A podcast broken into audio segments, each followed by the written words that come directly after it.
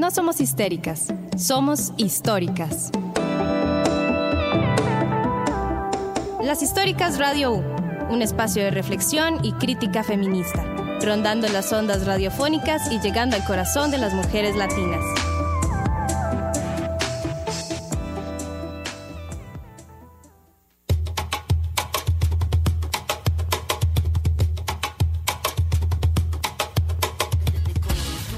Buenos días, compañeras, hermanas y valientes mujeres que nos escuchan a través de la frecuencia de Radio DU. Estamos muy felices de comenzar el proyecto de las históricas y de poder compartir con ustedes el contenido que hemos estado preparando los últimos meses. Durante la próxima hora vamos a construir juntas un espacio lleno de acompañamiento, información, rebeldía y sobre todo muchísima sororidad. Estaremos conversando con Marianela Vázquez, José Álvarez y Priscila Villegas, miembros de la colectiva Las Hijas del Zárate. Vamos a hacer un recuento histórico por el mundo del feminismo occidental. Puntualizaremos momentos claves en el empoderamiento de la mujer y sobre todo vamos a aprender juntas.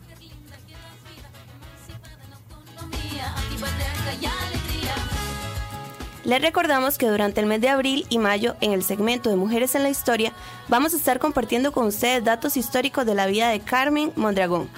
María Carmen Mondragón, también conocida como Nahui Olin, fue una artista multidisciplinaria, poeta, pintora, escritora. Tenía talento particular con la música y escribió sus propias pinturas partituras, distintas piezas de piano. Su trabajo le abrió paso e inspiró a las grandes mujeres artistas que recordamos ahora y que nos encontramos en museos, entre ellos Frida Kahlo y Henry Matisse.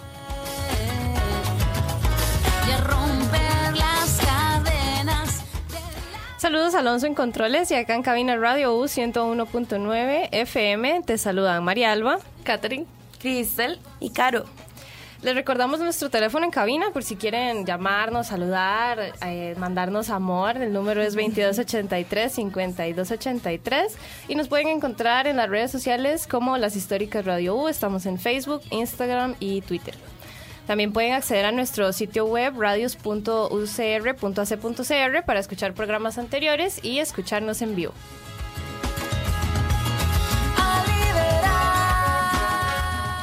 Les invitamos a quedarse con nosotras en cabina y disfrutar del contenido que tenemos para ustedes.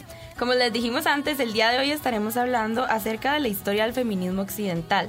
Pero antes de entrarle al tema, vamos a contarles un poco más acerca de nuestro espacio de denuncia titulado Me pasó en... Diga lo. Me pasó en es un espacio radiofónico de denuncia antipatriarcal Ofrecemos el micrófono para que compañeras o amigas puedan denunciar de manera simbólica las distintas formas en las que muchas de nosotras hemos sido violentadas, en espacios como la academia, el trabajo e incluso los círculos sociales.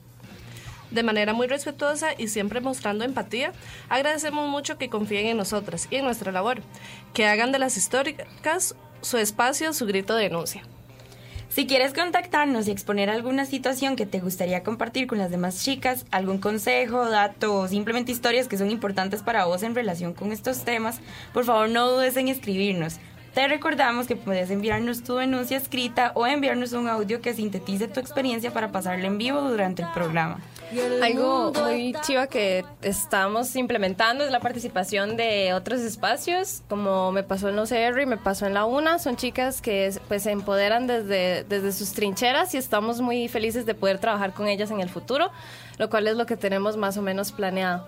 Entonces, pues este espacio es para que ustedes, chicas, puedan, puedan saber que siempre van a tener acá en las históricas su, su momento de expresión. Nosotras somos muy abiertas con eso y nos encanta que el programa se nutra a partir de la participación externa, más allá de lo que nosotras generamos para ustedes. Así que siéntanse siempre en la libertad de poder contar con nosotras. Vamos a ofrecer acompañamiento, asesoría legal vamos a tener eh, pues un poco más de, control y orden en, ese, en esa temática, entonces pues les vamos a poder dar nuestro apoyo y obviamente nuestra más grande eh, pues sentimientos de empatía. está como está, porque todos tienen mala voluntad. El día de hoy tenemos dos artículos muy interesantes para compartir.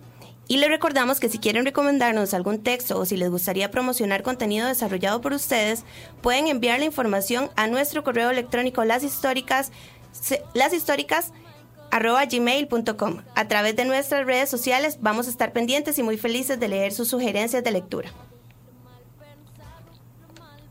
Bueno, el primer artículo de recomendación eh, en realidad es un libro que se llama Feminismo para principiantes de Nuria Varela. Este libro es esencial ya que se tratan diversos temas muy importantes para la mejor comprensión del feminismo. Por ejemplo, la autora habla de eh, las, las, sufragistas, eh, del marxismo y feminismo de la masculinidad, también de dónde surge el término violencia de género, entre otros. Eh, este libro se considera como una enciclopedia ah, o un manual del feminismo básico y lo mejor es que está escrito de una manera sencilla en donde cualquiera cualquier persona puede entender lo que se está explicando. Esto a mí me parece demasiado importante como el hecho de que esté escrito como sencillo porque por ejemplo yo que bueno yo estudio sociología este los textos siempre son demasiado complicados de entender o sea siempre tengo que leer como tres veces un texto eh, un párrafo para como entender lo que están diciendo y más en algo como el feminismo siento que es importante que esté como escrito para que todo el mundo pueda entenderlo. Entonces a mí eso me pareció muy chiva como del libro, que esté escrito como de manera sencilla para que todo el mundo pues pueda entenderlo. Sí, si hay alguna chica que quiere empezar como a leer o así, ese puede ser un artículo que le sirva de interés y le facilite, no solo, porque yo creo que empezar a leer es todo un arte y uno tiene que buscar las cosas que le interesen. Entonces, pues aquí les dejamos la recomendación. De hecho, si en algún momento ustedes quisieran compartir algún alguna recomendación de alguna película o algún texto, eh, algún corto, lo que sea de corte pues artístico y obviamente feminista, lo pueden enviar a nuestra dirección de correo electrónico que es eh, las históricas gmail.com. Siempre estamos como pendientes de eso, de las demás redes sociales, por si siempre pues nos quieren contactar o decirnos algo.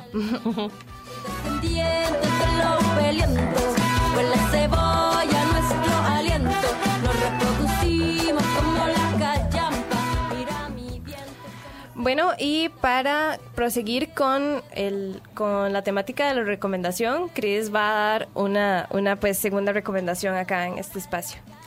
Bueno, la segunda recomendación es una película que se llama La voz de la igualdad de Mimi Leather. Esta es una que de hecho estuvo, se estrenó hace un tiempillo en el Magali y esta película está basada en la vida de Ruth Bader Ginsburg que es la segunda mujer en la historia que tuvo un puesto como jueza en el Tribunal Supremo de Estados Unidos esta película básicamente se desarrolla como entre los 60, 70 y 80 y la trama básicamente como en un resumen pequeño es como que Ruth entra a Harvard en el tiempo en el que apenas estaban empezando a admitir mujeres, entonces en general todo esto fue un reto para ella y romper como con los estigmas y todo. Este, y como ya la trama principal en sí fue que a Ruth se le presenta la oportunidad de defender un caso que tenía que ver con este violencia de género. Y este ella se pone como la misión de resolver este caso porque ella veía como que esto iba a ser un cambio en la historia y para la historia con respecto a la discriminación de género y que iba a hacer que se crearan leyes y todo para que se comenzara como a dejar esto atrás. Y pues con su esposo porque el esposo también es abogado bueno era abogado este se ponen como a intentar resolver el caso y todo, pero como durante el camino constantemente se le intenta como cortar ese, ese, pues ese avance que ella tenía para resolver el caso y constantemente se le exigían cosas que no se le exigen normalmente a un hombre, como que por ejemplo en un momento estaban ensayando para presentar el caso y llegan y le dijeron como una crítica constructiva que sonriera más. O sea, para presentar un caso. Y yo digo, como un hombre no sonríe cuando está presentando un caso de violencia de género. Entonces, cosas así. Y este, pero también algo que me pareció demasiado interesante fue el hecho de que en la, en la película existe como una dualidad en la que pues se critican todas estas actitudes machistas, pero también se hace una crítica como en donde se busca como representar eso que debería ser diferente. Por ejemplo, en una de las escenas, Ruth como que llega de una cena y está su esposo en la cama, en una bata de baño, esperándola eh, y escuchando como todos los problemas que hubo en la, en la cena y cuando, como usualmente sería al revés, como que es el esposo el que llega de su actividad social y la esposa ya está ahí esperando la cambio de roles. Y más o menos así, y en otra cena como que ella se va a ir a estudiar, di, se va a ir a la U, tienen una bebé, entonces el maestro está como... Eh, está sentado en el comedor, como con el bebé en un, en un, brazo y un libro en el otro, y ya se despiden y él se queda ahí en la casa leyendo y cuidando al bebé y la madre es la que se va. Y la tercera, que fue como la que a mí me llamó demasiado la atención, o sea, es una escena de transición y sin embargo hay como un anuncio en donde está una madre como sentada así, toda empoderada, y era como de una revista, algo así, y está como sentada, toda empoderada, y como que a sus pies está como acostado delicadamente un hombre. Yo digo como, esas cosas se notan porque como están tan normalizadas para una mujer, cuando lo hace un hombre resalta, porque yo estoy segura que si esto hubiese sido al revés, yo ni lo hubiera notado. Entonces eso me pareció muy chiva y muy interesante porque está como también esa crítica de, de noten eso porque eso está normalizado y, la verdad... Es parte de la normalidad, pero debería incomodarnos. Exactamente, y la verdad fue una película increíble, yo lo sentí como, ese mismo día había visto como legalmente rubia y ver esta película fue como, wow. y la verdad así o fue pura coincidencia? No, no, fue que el trabajo, fue el trabajo que la pusieron ah, y, yo estaba viendo. y la verdad es muy recomendada, chiquillas, de verdad, muy buena. Me parece que hace que usted se dé cuenta de cosas que están muy normalizadas, de verdad. Como, como que la película, yo no sé qué tiene, pero hace que usted se dé cuenta de comentarios que son muy normales, pero que definitivamente es violencia. Y es muy buena, de verdad, totalmente recomendada. ¿Cuál es el nombre otra vez, Cris? La voz de la igualdad. Ok, buenísimo. La voz de la igualdad para que pues le echen un ojo ahí, chiquillas. Vamos a ir a una pausa rápida y ya casi estamos de regreso con la sección de la Aquelarre. El Aquelarre. Nuestro lugar de construcción, análisis y manejo de temáticas con perspectiva de género.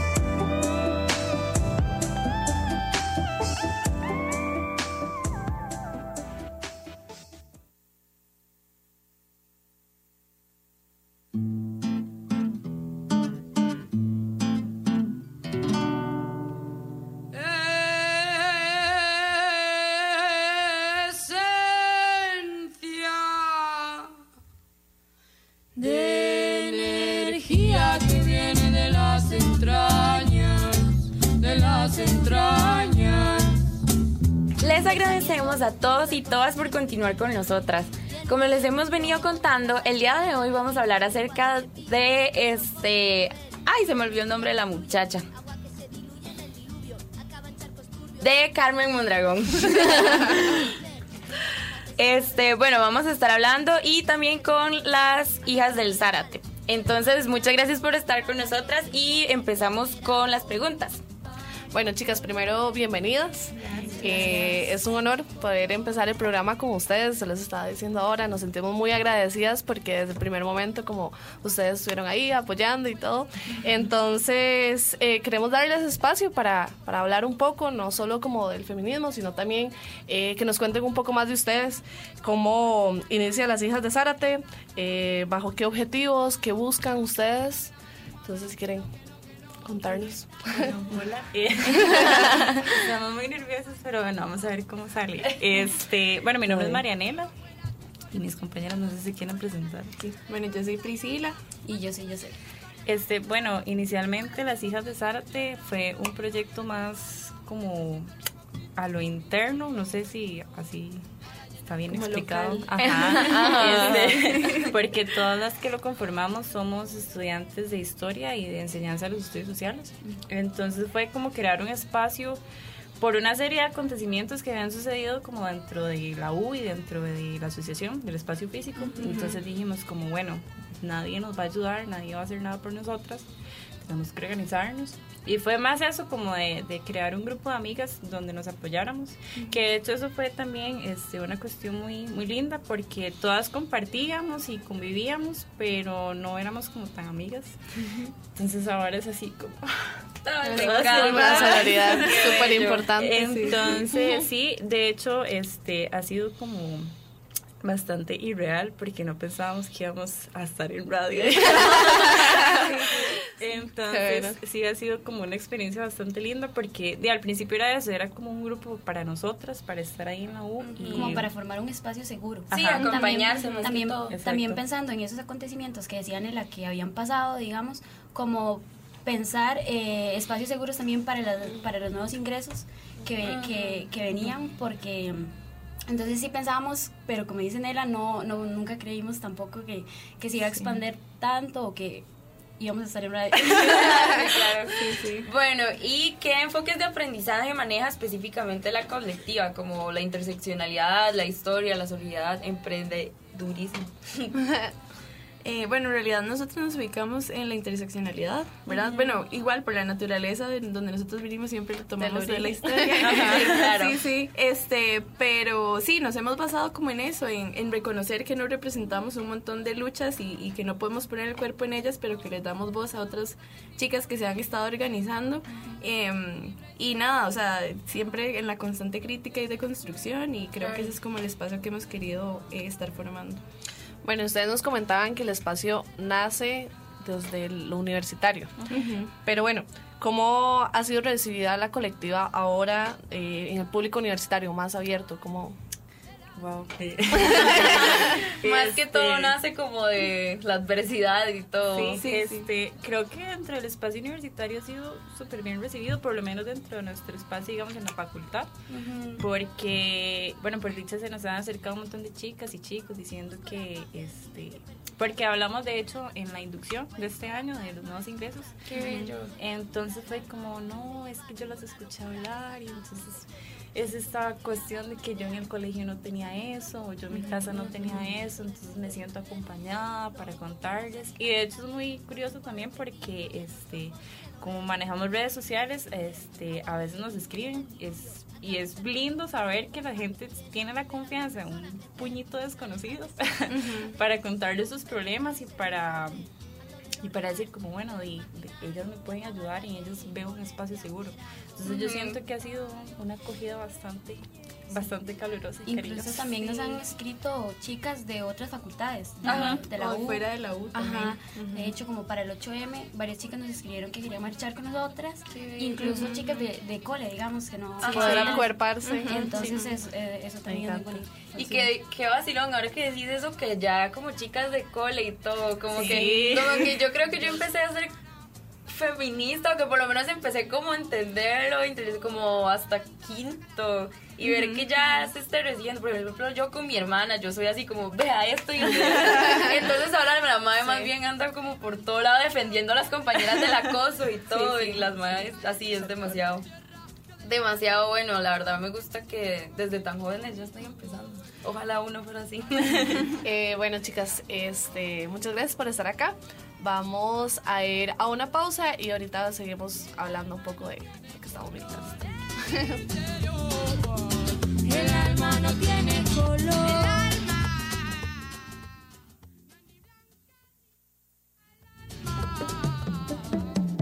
Las históricas.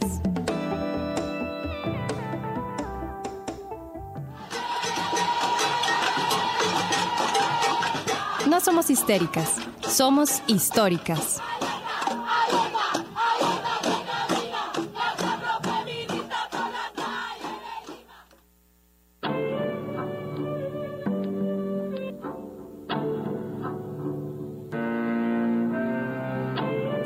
Agradecemos muchísimo el continuar con nosotros y para esta segunda sección vamos a estar Caro y yo compartiendo y además obviamente las hijas de Zárate, Jos, Nela y Pri. Para este segundo bloque vamos a indagar en lo más político, en lo más crítico, no tanto como en las cuestiones es- específicas de la colectiva. Así que para iniciar queremos que más o menos nos digan de qué forma podríamos a grandes rasgos describir el, el feminismo occidental a nivel histórico. Qué complejo. Eh, creo que, bueno, es- hay como segmentos por lo menos, porque evidentemente no todas las experiencias son iguales, eh, eh, especialmente hablando de América Latina. Este, porque el proceso de. Ahora lo estábamos conversando con Pri y con Jos, que mientras en Estados Unidos se peleaba por el sufragismo, y a nosotros estábamos empezando a formar estados apenas. Entonces creo que se tiene que entender desde, desde esa parte que este, el feminismo occidental, primero, eh, con, con las corrientes europeas, es un feminismo un poco blanco. un poco mucho, un poco mucho blanco, un poco mucho de clase media alta. Entonces empezar a entender eso, que después de la formación de los estados en América Latina, las experiencias de las dictaduras, etcétera, etcétera, este, y la apropiación de colectivos feministas afrodescendientes, este, latinas propiamente. Empieza a cambiar un poco el contexto, pero es esto, ¿verdad? Que hay que repensar todas estas situaciones desde la interseccionalidad muy importante, este, porque si es un feminismo un poco, un poco mucho blanco, entonces sí hay que tratar de repensar esa situación. Y para ustedes, ¿qué personajes a nivel histórico marcan paradigmas a la temática feminista, feminista occidental? Eh, bueno, ah, igual cuando estábamos eh, discutiendo un poco como de cómo íbamos a abordar los temas, em, bueno, evidentemente, ¿verdad? Partimos de las diferentes olas, pero yo eh, hablábamos también de que las, de las olas en sí son acumulativas y que em, la manera, o sea, la manera en la que se lucha desde el feminismo siempre vuelve como al origen de la primera ola, ¿verdad? este... Y en esos referentes, digamos, a mí nos marca muchísimo el inicio del siglo XX, ¿verdad? En donde como decía Nela, ya se está luchando por el sufragismo, pero se están formando los estados y los estados se están formando a base de Rousseau, ¿verdad? El tema en donde se, donde se establecen los derechos únicamente para los hombres, entonces cómo las mujeres resisten, igual que las chicas sufragistas, ¿verdad? Son esto, blancas, de clase alta, que de fijo están luchando desde, o sea, están poniendo su cuerpo en la lucha, pero que hay mujeres que eh, mujeres específicas como Emma, Emma Goldman y, por ejemplo, en, en este, en, este, en este local, ¿verdad? Eh, Carmen Lira, que van a tener un discurso contrahegemónico de las sufragistas, ¿verdad? Y que para mí son un referente muy importante porque van a hacer crítica directa a cómo se configura el Estado y cómo existe en realidad una violencia estructural que igual las chicas están, que igual las chicas sufragistas se están perpetuando, ¿verdad? Desde, desde la única lucha por el sufragismo como tal. Entonces sí.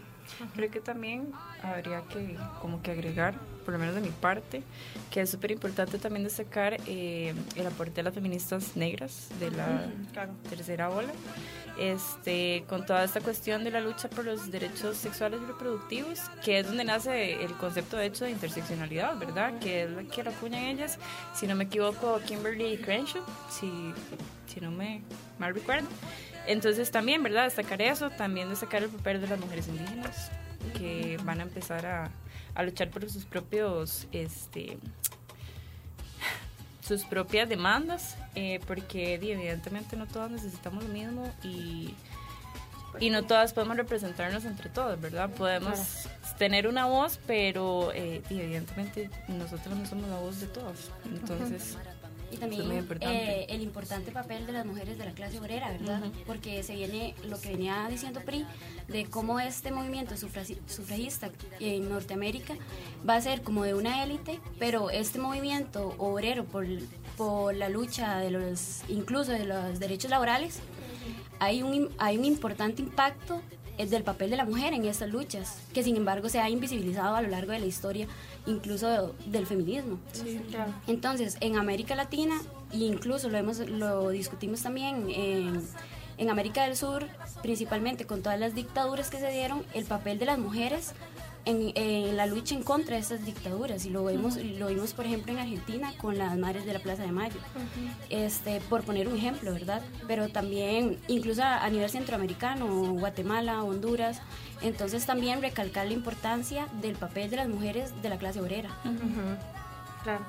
Sí, de hecho, hay una frase que no recuerdo bien cómo es, pero me llamaba la atención porque era básicamente como que decía como que la persona más mm, como desplazada después del obrero es la esposa del obrero, ¿verdad? Entonces es como interesante. ¿De quién dice De Flora Tristán. Ah, eh, la mujer floretaria es la, mujer, ajá, ¿cómo es? La, la, ajá, exactamente. Ah, ok, sí. Pues esa frase siempre me remite mucho, me la enseñó mi cuñada hace varios varios meses y todavía la recuerdo bastante porque me remite a esto que están diciendo ustedes. Y este, la cuestión de la clase social es un tema muy importante que yo siempre termino en el mismo, digamos, sea antropóloga y al final siempre todo se vuelve una cuestión de clase. Y, y, pues siempre es importante tomarlo en cuenta porque pues eso está en todo lado, ¿verdad? La cuestión racial, racial y la cuestión de clase siempre son, pues marcan diferencias sustanciales, digamos, entre el acceso que, que distintos grupos, no solo feministas, sino pues de distintos colectivos, digamos, desde varias temáticas, eso va, a marcar una gran diferencia en el acceso que todos esos espacios puedan tener o no. Así que pues estamos súper contentos de que toquen este tema.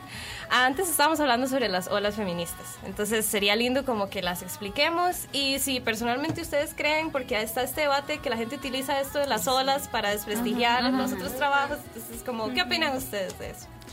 Em, bueno, yo hace poco hice una reflexión este, con esta cuestión de, de deslegitimar este, los procesos y, se los comentaba a ellas de esta cuestión del el feminismo que le funciona al patriarcado.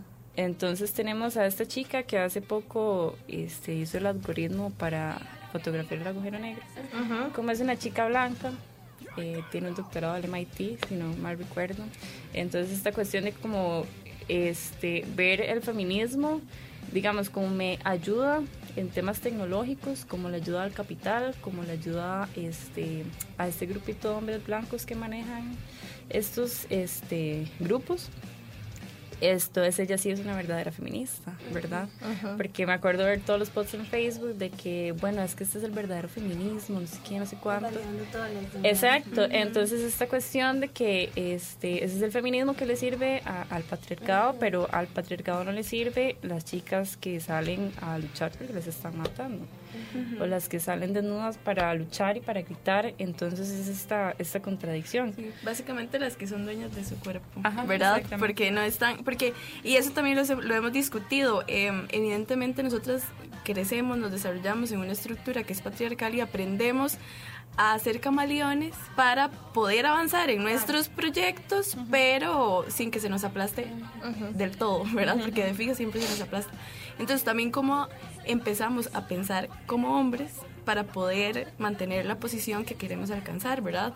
Em, pero tal vez podemos como retomarlo de las olas. Yo creo que, yo creo que es importante esta, o, o analizar o estudiar el feminismo desde las olas porque vemos las luchas que se vienen dando desde, por ejemplo, la Revolución Francesa, que es, la primera, ola, y como este, con los derechos de los derechos humanos del hombre, ¿verdad? Así como lo, como se escribe y este que es de donde van a hacer esa lucha, pero yo les decía a las chiquillas, cada vez que, que me siento a leer otra vez la primera, la segunda ola, la tercera ola o historia del feminismo, yo digo, ¿cómo puede ser posible que desde la primera y segunda ola las mujeres vengan o estén luchando por igualdad laboral, por ejemplo? si actualmente en el 2019 no tenemos igualdad laboral. Sí, sí. Y, y como hablábamos antes, eh, o sea, la primera ola lo que hizo fue criticar eh, esta ciudadanía universal, ¿verdad?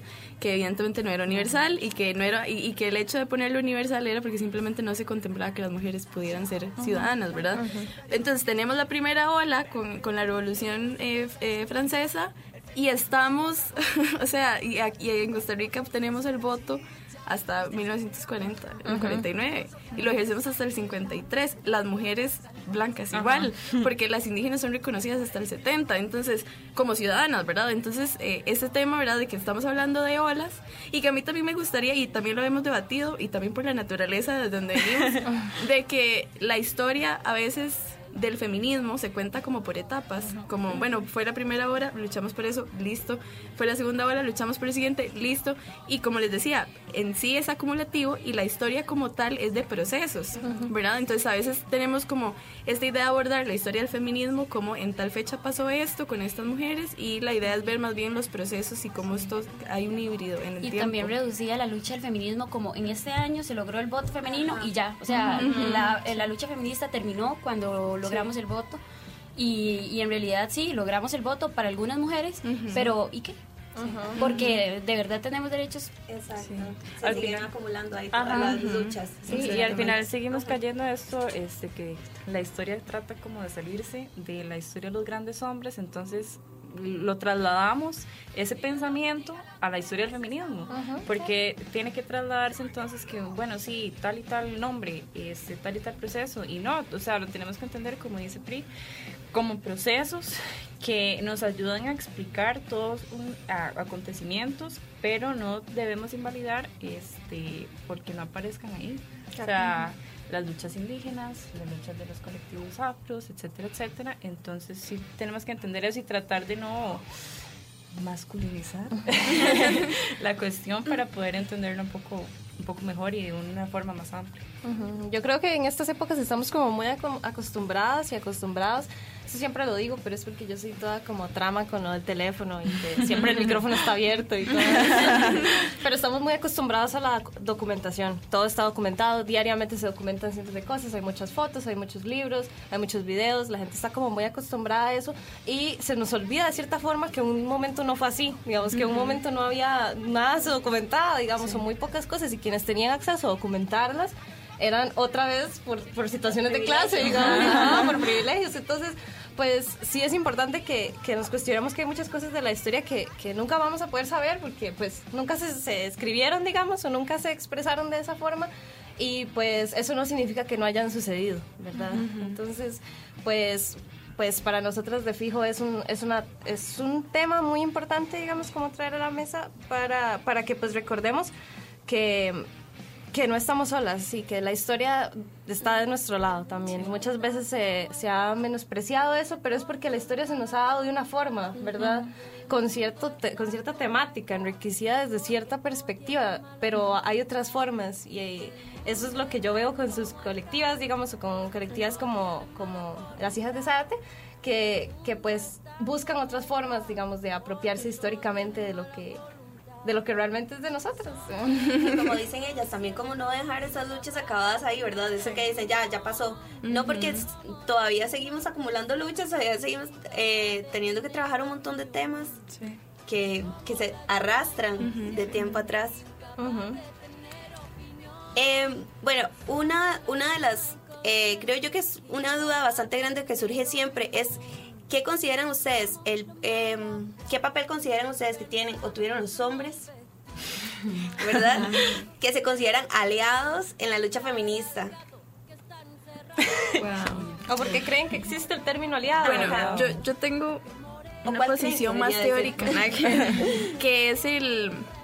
Bueno, el aliado, aliado, ¿verdad? Es como todo un dilema y tal vez todo un programa para eso. Pero sí considero o sea, el momento, los hombres tienen poder. O sea, partimos del hecho de que los hombres tienen poder. Y, pero está el tema de que en cuanto yo le cedo a alguien un espacio, yo estoy perdiendo poder para darle ese poder. O sea, porque el poder siempre se traspasa. O sea, el, poder no, no, se va, se esfuma, digamos. El poder, si yo lo estoy perdiendo, alguien lo está ganando. Entonces podríamos hablar más como de de aliados en el tema de en cuanto ellos pueden utilizar su espacio de poder para abrir espacio a otras mujeres a que ellas gestionen sus propios procesos, ¿verdad? No sé si eso es lo que ha pasado, porque muchas veces eh, cuando se da este poder, más bien se, como decía yo, o sea, eh, aquí se da el voto, y se le, se le da, esa, la gente dice que fue Figueres, ¿me entiendes? Y hay, hay muchísimas mujeres que desde principios del siglo XX pusieron el cuerpo para luchar por el sufragio, ¿verdad? Entonces, es doloroso que lleguen y digan, ah, sí, es que Figueres tan bueno y nos dio como, si no fuera todo un juego de estrategia. Además, para que después en el 53 pudiera tener caudal político. Este y que se le dé, ¿verdad? O sea, se le reconozca a él. Entonces ese tema del legado es muy complejo. Sí. Pero, pero en definitiva es como eso. Yo pensaría que así debería ser, como ese juego en el que yo como desde mi posición de poder le voy a dar el espacio a una persona para que se autogestione los procesos. Tal vez sin necesidad también de que mujeres les estén diciendo eso, ¿verdad? Exactamente. Además. es importante. Ajá. Creo que igual lo más como importante sería este desde los espacios de hombres o sea, no, no, siento que exista como la necesidad de decir como, bueno, si es que yo soy feminista y aliado. O sea, porque eso es como muy de la boca para afuera. Creo yo que es empezar por el hecho de cuestionarse todos los privilegios con los que naces desde el primer momento. Y decir como, bueno, esto me está pasando a mí. De hecho, por ejemplo, este, hace unos días hablábamos con, con un grupo de chicas, que teníamos dos chicos también. Esta cuestión que solo el hecho de salir a una cita es toda una cuestión diferenciada, porque este, vos le preguntas a una amiga y qué, qué pensás, que, te da miedo de salir por primera vez con alguien, es como de que me violen que me maten. Amanecer en una bolsa. Exacto, y vos le preguntas a, a y es como de que no me guste, que no haya química. Entonces, que sea incómodo. Exacto. Todo superficial. sí, sí. Entonces es esta cuestión de, de, de, cuestionarse desde los espacios, de, de hacer este un llamado a los compas ahí que, que sean una basura. este en vez de decirse como sí, es que ponerse el pañuelito y sí, es que yo soy feminista. Entonces, ajá, entonces creo que es más importante eso, sí, en la acción, en la práctica. Sí, sí, exactamente. De verdad, sos Claro. Sí. Exacto. Bueno, pues con este bloque tan tuanis y tan lleno de información, vamos a nuestro tercer bloque. Vamos a ir a una pausa y ya casi estamos con el cierre de la entrevista. Si te pones a pensar, somos delincuentes para la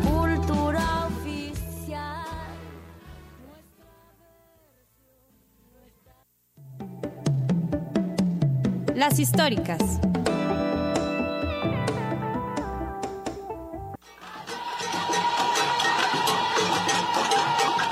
No somos histéricas, somos históricas.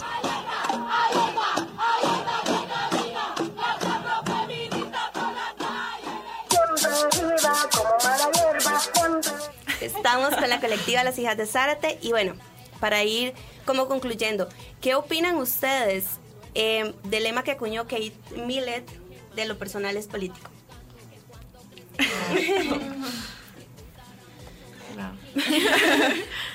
no sé, ¿quién quiere empezar?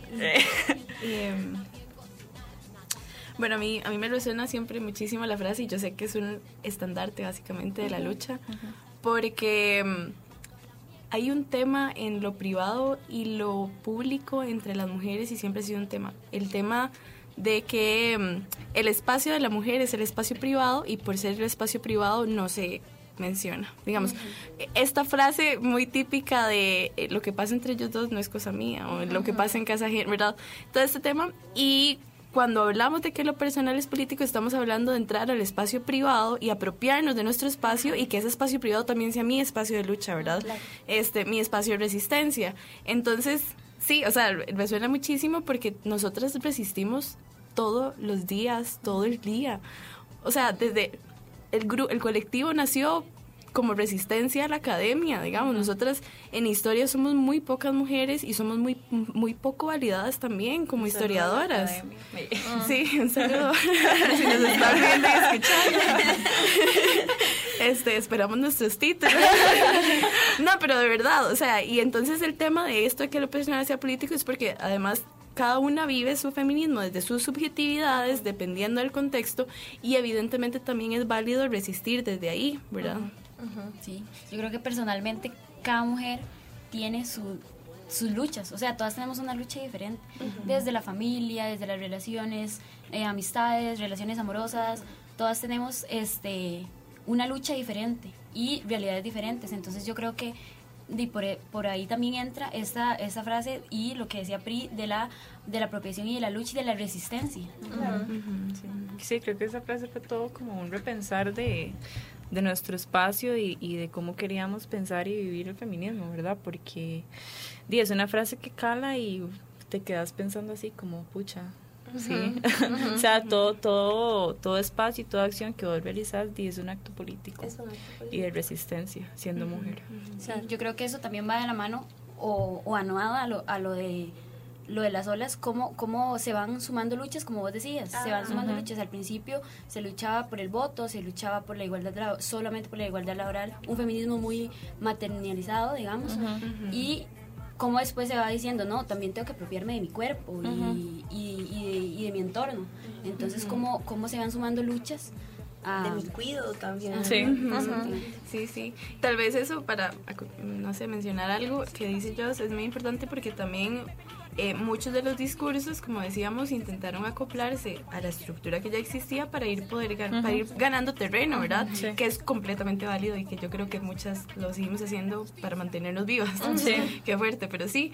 Este, y como en un principio no se cuestionaba el rol de la mujer eh, con la maternidad, por ejemplo, o el rol de la mujer en el hogar, por ejemplo. Este, o sea, se luchaba por el voto, pero no importa, o sea, yo sigo siendo la mamá, yo sigo viendo que el papá siga leyendo el periódico mientras yo limpio en la casa, ¿verdad? Este, pero como hemos ido también ganando nuestro propio espacio dentro de esa gestión de estructura. Claro. Chicas, ¿cómo sienten ustedes que podríamos propiciar el interés en la temática pues feminista, no solo como por su existencia en sí, sino como esto que decimos de para los aliados, por ejemplo, buscar los espacios, ofrecer, este, pues abrir con sus herramientas los espacios para que las otras chicas se desarrollen, etcétera. ¿Qué sienten ustedes o cómo, de qué forma podríamos quizás propiciar un poco más el interés por la historia feminista? Porque también yo siento que muchas veces se critica sin, sin, conocer el yo creo que Yo creo que actualmente existe, bueno, mucha mucho desconocimiento hacia lo que es el, en sí la palabra feminista. Porque vos escuchas a chicas eh, de cole y demás diciendo, no, es que yo tengo que decidir por mí, pero yo no soy feminista. yo, yo tengo que, que, resistir, que luchar, que el, acoso y que demás, pero yo no soy feminista. ni siquiera existe. El solo hecho de la palabra. Porque, porque o, o, es, o este tema de que las feministas tienen que ser pacíficas. ¿Cuándo han sido las feministas pacíficas? O sea, ¿cuáles luchas se han ganado? De, por favor. Sí, quedándonos en la casa. Como luchen pero calladitas, ahí como bajito ¿verdad? Casi que eso es lo que le dicen a, Entonces, sí es muy importante esto que vos planteas de, de, de cómo visibilizar qué es el verdaderamente el feminismo y por qué el feminismo es como es o como debería de ser. Sí, sí, sí es muy importante. Sí, sí. Y tal vez algo que, que comentábamos antes es eh, tal vez el mismo la misma idea que se tiene de qué es la historia. este, de que a veces eh, o generalmente se piensa que es como esta fecha, este dato y aquí, y si yo no manejo esa fecha y ese dato, o sea, yo no sé absolutamente nada de historia, y no es eso, digamos, y para comprender la historia del feminismo y que la historia del feminismo además sea mucho más interesante, es importante también conocer los contextos que dieron pie a las diferentes manifestaciones del feminismo, este, y como decía yo al inicio, las dictaduras en América Latina fueron un uno de los pilares para que las mujeres se unieran, o sea, porque su contexto político demandaba muchísima más acción y demandaba eh, perder de vista las diferencias entre los feminismos para luchar como mujeres y poner el cuerpo en la lucha. Entonces, eh, tal vez es ahí donde podría ser eh, más enriquecedor comprender la historia del feminismo, que no son, mm, o sea, sí son un grupo de mujeres, un montón, este, peleando desde, desde todo el tiempo, pero que han habido eh, procesos políticos, económicos y sociales que han potenciado esa unión entre mujeres y que hasta que esa estructura no caiga, no, vamos a seguir en esto. Igual creo que también es importante eh, como saber, por lo menos así lo pienso yo, que es como un legado ancestral y una carga como en el cuerpo y en el alma esta cuestión de, de, resistir. Y de qué importante es este conocer específicamente tal vez no empezar como no le vas a llegar a decir a una chiquita del cole bueno vamos a leer la primera ola y la ciudadanía y no sé qué y a Rousseau es como di cuál es la historia de tu mamá cuál es la historia de tu abuela entonces empezar como por esos pequeños espacios de, de, apropiación entre la familia, entre las amigas y ahí ir creciendo porque, lo repito, esta cuestión ancestral que cargamos en el cuerpo de todas las luchas que han venido es súper fuerte y súper importante. Sí, esto que dice Nela es mucho, bueno, yo soy de estudios sociales, entonces lo relaciono mucho con la educación. O sea, como en sí toda la educación decimos, si, si no llevamos a los estudiantes, a, a las personas, la historia enfocada en sus realidades no lo van a entender. O sea para que yo quiero para que yo quiero saber que las mujeres eh, después de la de la revolución francesa para qué o sea para qué si ya tengo el, no sino llevarlo desde su desde sus realidades para que así comprend ah, para así comprender la historia que al final que no lo vean tal vez como algo ajeno. Como que al final es la historia o sea para eso para eso es la historia digamos para comprender el eh, entender el presente desde el pasado no Chicas, ¿y qué actividades tienen eh, ustedes como colectiva próximamente? Bueno, venimos saliendo de semana sí. este, sí. venimos saliendo de, las actividades de semana Por cierto, muchas gracias a todas y todos los que fueron. este, ahorita, como venimos saliendo de eso, pues este, estamos como en eh, Tenemos reuniones. So, el martes tenemos reunión. Este, entonces después de eso, pues probablemente vengan como talleres o actividades así que, que les estaremos informando. Tenemos Charlas. algunas cosas ya planeadas, Sí. algunas cafeteadas, algunas cosas, pero que todavía no están agendadas. Sí, Pues están agendadas. invitadas. Igual podemos A seguirnos en redes sociales Ajá, para que, que que compartan las redes sociales y los Exacto, contactos exacto. para que la gente esté pendiente de Este, nos pueden seguir en Instagram como Las Hijas de Zárate CR, en Facebook como Las Hijas de Zárate y en Twitter, no sé cómo salimos en Twitter. nos pueden Ya seguir son ahí. la asistente de redes. Eh, chiquillas, ustedes no usan correo electrónico, no tienen Sí, tenemos también? correo electrónico, de hecho nos han escrito Hija, hijas de ahí. hijas de Zárate CR, CR. arroba Arroba gmail.com. Ah, ok, buenísimo. Y bueno, ya que vamos cerrando, no sé si quieren dar alguna reflexión final, si quieren decir algo, si quieren desahogarse. Yo que Oh. estaba muy triste porque ya se va a terminar. No, y Es- muchas gracias por el espacio Sí. También por tomarnos en cuenta. Este, hacer lo que más nos gusta, que es hablar de esto. este, solo que en unos minutos bastante Sí. limitados, sí, para hablar de todo lo que es el feminismo y la historia del feminismo que es tan amplia. Em, pero sí, tal vez a mí sí me gustaría como recalcar en esto de que la historia del feminismo es más que es más que nada más la- eh, datar las olas, Eh, es más que solo saber por qué existe el 8M y, y es em, y estar directamente relacionado a eh, lo económico, lo político y lo social y también rescatar que si bien es cierto conseguimos el voto de las mujeres muy tarde, siempre hemos sido eh, ac- actores políticos, o sea, siempre hemos puesto el cuerpo en la lucha y como decíamos, eh, en diferentes eh, situaciones políticas siempre hemos estado las mujeres sacando la cara por La casa. este entonces sí, yo creo. Este, Dino, agradecerles muchísimo por invitarnos, porque estábamos muy nerviosas. este, creo yo que es que súper importante, por lo menos para nosotras, que, que, que éramos un colectivo y 10 chicas que no pensó que estarían en este momento en la radio. Sí, un saludo a las otras hijas que nos están viendo. Este pero no y, y, este que programas como estos son súper importantes Sí. para, para visibilizar este estos espacios de resistencia que creamos porque evidentemente no solo estamos nosotras hay un montón de colectivos en la U y en general en el país hay un montón de colectivos este pero Di nada, que muchísimas gracias porque creo yo que apropiarse del espacio histórico es sumamente importante porque a veces se nos olvida que, que todos somos un pedacito de historia, ¿verdad? Entonces que tenemos que apropiarnos de eso para poder entender nuestros procesos y, y poder entender cómo vamos a marchar hacia el futuro, ¿verdad? Bueno, pues con esta reflexión, chicas, nos despedimos de la sección de la que la vamos a la sección de agenda y le agradecemos a Nela, a Pri y a Joss por habernos acompañado hoy. Gracias. Agenda feminista de la semana, con las mejores actividades recolectadas para vos. Anímate a salir con tus compas y a disfrutar. Gracias por mantenerse con nosotros. Eh, ya estamos terminando el programa, pero sin antes queríamos comentarles sobre la agenda de esta semana. Bueno, eh, para empezar con la agenda feminista, eh, les compartimos, vamos a compartir las dos actividades que eh, están bastante tuanis, entonces para que aprovechen y que están pronto a realizarse.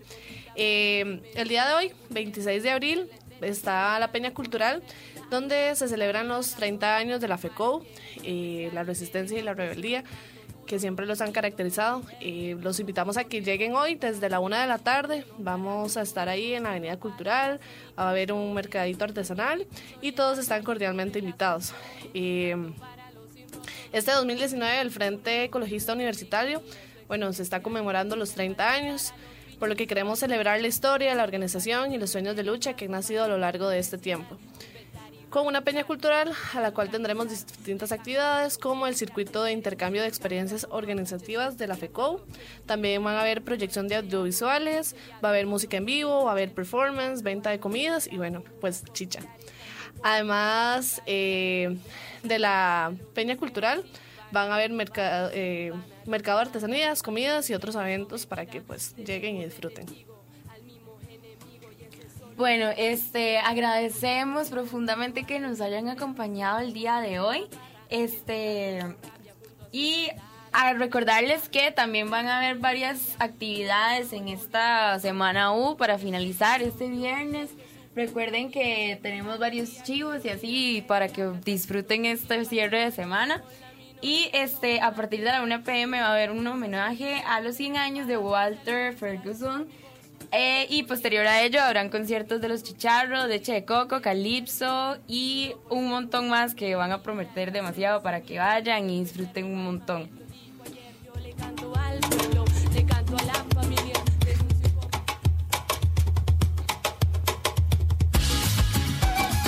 Y bueno, muchísimas gracias por acompañarnos, amigas y hermanas. Nos despedimos por hoy. Recuerden que el próximo programa vamos a estar hablando de sororidad y acompañamiento entre mujeres para que nos acompañen y aprendamos entre todas mucho más de este tema. Muchísimas gracias por acompañarnos. Recuerden que somos las históricas y vamos a estar sonando siempre a las 8. Muchísimas gracias. Muchas gracias a todos por escucharnos. Las históricas. Gracias por acompañarnos durante el programa de hoy. Escúchanos acá por Radio U 101.9 FM el próximo viernes a las 8 de la mañana.